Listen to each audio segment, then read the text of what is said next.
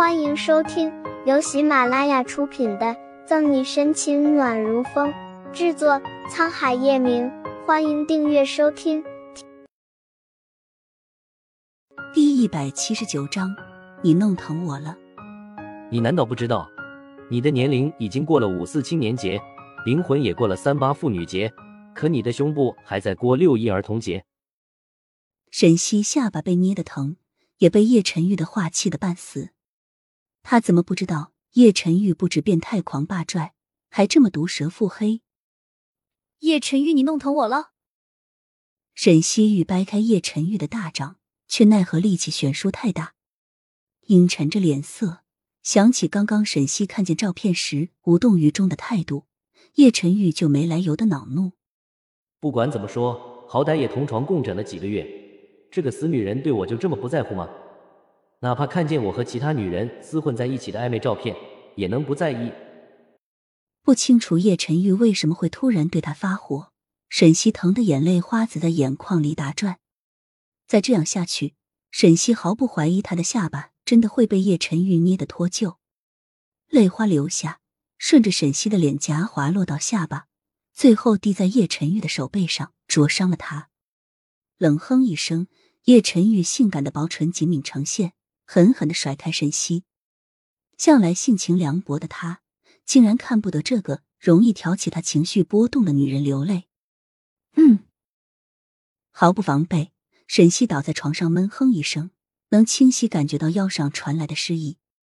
完了，估计伤口又裂开了。下巴的胀痛让沈西忍住没有去摸，晕血的他也不敢去看腰上的伤，望着沈西疼得龇牙咧嘴的模样。叶晨玉下意识的就要去查看，但最终还是被恼火的情绪遏制住，傲质的脸色甩袖离开。叶晨玉，你这个王八蛋！沈西莫名的委屈，眼泪止不住的流。哪里又得罪这叶变态了？二话不说，他又是怼又是捏的，帅了不起啊！就可以对我动手动脚的吗？最后不一定还被卒子吃掉。亏他看见照片时无条件的选择相信他。都说女人善变，我看男人也好不到哪里去，比天气预报还不靠谱。什么黄蜂尾后针，最毒妇人心。叶晨玉也不差，完全不顾我们之间的情分，差点没有把我掐死。心里委屈，沈西却听见噔噔噔上楼的声音，匆匆把泪水抹干。怎么了，嫂嫂？你和我表哥吵架了？顾春寒扶起沈西，叶老太太也着急的跟在后面。是啊，小西，出什么事了？吃东西的时候不是还好好的吗？刚刚叶晨玉冷沉一怒、气急败坏的样子，着实把叶老太太和顾春寒吓得不轻。没事，我先去警局了。牵强一笑，沈西捡起地上的包就走出了卧室。留下面面相觑的祖孙二人。嫂嫂，你外婆，你拉住我做什么？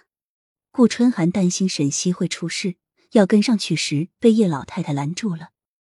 叹气一声，叶老太太说：“小西和陈玉之间的误会，让他们自己解决的好。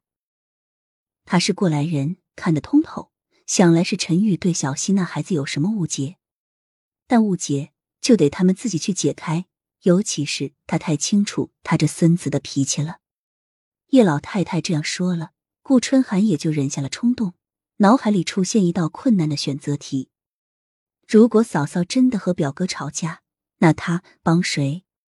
帮表哥吧，那未免也太不仗义了，留嫂嫂一个人孤立无援；帮嫂嫂吧，岂不是典型的胳膊肘朝外拐？不对，不对。嫂嫂不是外人，算了算了，有什么好纠结的？有时候不仁义也是种仁义。就他那冰山表哥，若他再不帮嫂嫂，估计这辈子都不能再找到这么好还合他口味的女人了。想法既定，顾春寒打定主意要帮沈西。而沈西呢，出来后就去地下停车场，看也不看一眼堪比国际豪车车展的其他车，直奔最突兀的一辆去。